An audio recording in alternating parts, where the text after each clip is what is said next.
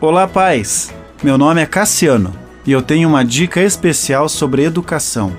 Obstáculos da Vida, parte 2. Em Deuteronômio, capítulo 30, diz: Está diante de você a vida e a morte, escolha a vida para que você e seus filhos vivam. Posso ensinar o meu filho a escolher levando ele na feira de frutas e verduras ou no mercado na seção de hortifruti.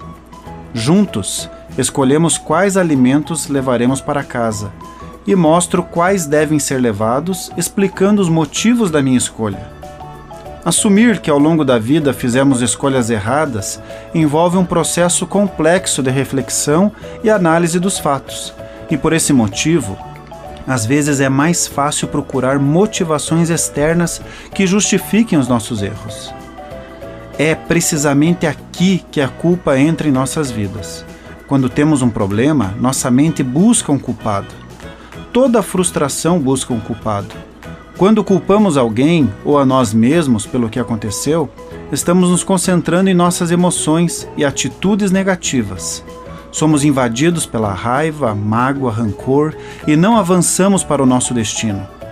A mágoa é uma água má por estar parada sem movimento. Isso faz com que ela fique com mau cheiro e crie bichos nela. O homem não pode deixar a mágoa ou má água entrar na sua vida, pois irá produzir mau cheiro e infestar de bicho, destruindo a vida.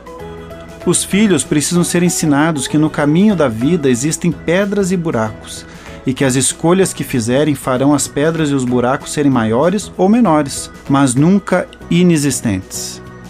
Filhos maduros assumem a responsabilidade das suas próprias escolhas. Continue abençoado, você que me ouve e toda a sua família. Gente grande cuidando de gente pequena. Oferecimento Centro Educacional Seduca. www.seduca.com.br